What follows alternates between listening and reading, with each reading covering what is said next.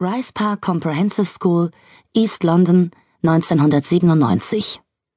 Letzter Schultag.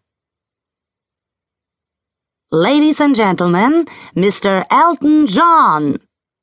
Gavin Jukes, eine riesige Brille auf der Nase und im Entenkostüm, wurde bei seinem Auftritt mit ohrenbetäubendem Jubel empfangen. So schwungvoll, wie es die kanariengelben Plastikfüße zuließen, watschelte er über die Bühne, setzte sich ans Keyboard, was mit dem ausgestopften Hinterteil gar nicht so einfach war, und begann auf die stummen Tasten einzuhämmern und zum Playback von Are You Ready for Love mitzuträllern. Aureliana rückte an der Seite der Bühne die Schärpe ihres original 70er Jahre pfirsichfarbenen Polyester-Umstandskleids mit Plissé-Falten zurecht und fuhr sich mit der Hand über die steif gesprayte Hochfrisur. Zitternd atmete sie tief durch und sog den Turnhallengeruch nach Gummisohlen, Impulsdeo und den kräftigen Hormonausdünstungen pubertierender Jugendlicher ein. Das Motto der Abschlussfeier war einfach und hatte voll eingeschlagen. Komm als Popstar. Je blöder das Outfit, umso besser. Und gib einen alten Hit zum Besten. Und zum Glück fand die Menge Gavin toll. Denn wenn man den ganzen bescheuerten Graffiti über Gavin Jukes Glauben schenkte, dann war er ein Erzschwuler. Und es gehörte eine ganze Menge Mut dazu, einen extravaganten homosexuellen Sänger zu imitieren. Dafür erntete er nun stürmischen Beifall. Vielleicht würde Aureliana Alessi die Außenseiterin, die in der Mittagspause statt eines Supermarkt-Sandwichs eine streng riechende Lasagne aus der Tupperdose löffelte, endlich auch einmal die Lacher auf ihrer Seite haben und nicht die Witzfigur sein. Womöglich war die Schule nichts als Theater gewesen. Jeder hatte seine Rolle gespielt und nun, am Ende des Stücks, verbeugten sich Schurken und Helden gemeinsam vor dem Publikum.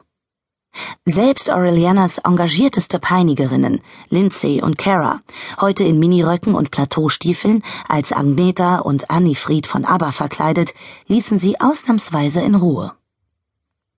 Deren Mitverschwörerinnen kippten in Colaflaschen umgefüllten Minkow-Wodka in sich hinein und warfen Aureliana aus stark geschminkten Augen Blicke zu, hielten aber Abstand. Aureliana hätte selbst nichts gegen einen Schluck einzuwenden gehabt. Vielleicht lief diese Mockrock-Party deshalb so gut, weil die beliebten älteren Schüler für die Jüngeren bereits so etwas wie Rockstars waren. Mit Ausnahme von James Fraser. Der war für jeden hier ein Star. Aureliana warf ihm einen verstohlenen Blick zu und sagte sich noch einmal, dass alles gut gehen würde. Schließlich würde sie mit James Fraser auf der Bühne stehen. James Fraser.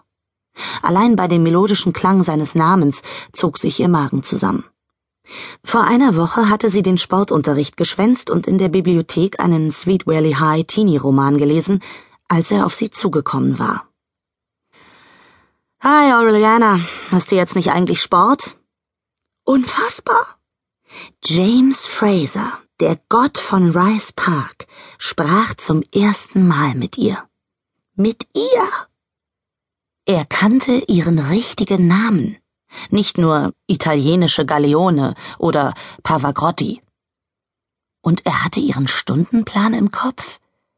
Er schenkte ihr ein träges Lächeln.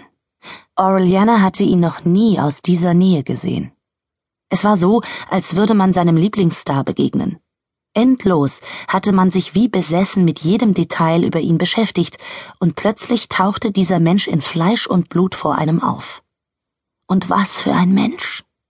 Diese unglaubliche weiße Haut schimmerte von innen heraus, als würde eine schwache Flamme durch das Wachs einer Kirchenkerze scheinen. Dazu das wie eine Öllache glänzende schwarze Haar und die violettblauen Augen. Sie hatte tatsächlich einmal versucht, ihn mit Filzstiften in ihren Forever Friends Taschenkalender zu zeichnen. Es hatte nicht funktioniert. Herausgekommen war eine Art Shaken Stevens. Also hatte sie lieber wieder die üblichen Herzchen und Blümchen gemalt und daneben AA plus JF gekritzelt. Kann ich gut verstehen. Sport ist echt ätzend. Aureliana schnaubte ungläubig und nickte dann heftig. Der durchtrainierte James verabscheute insgeheim auch den Sportunterricht. Das war der Beweis. Sie waren füreinander bestimmt.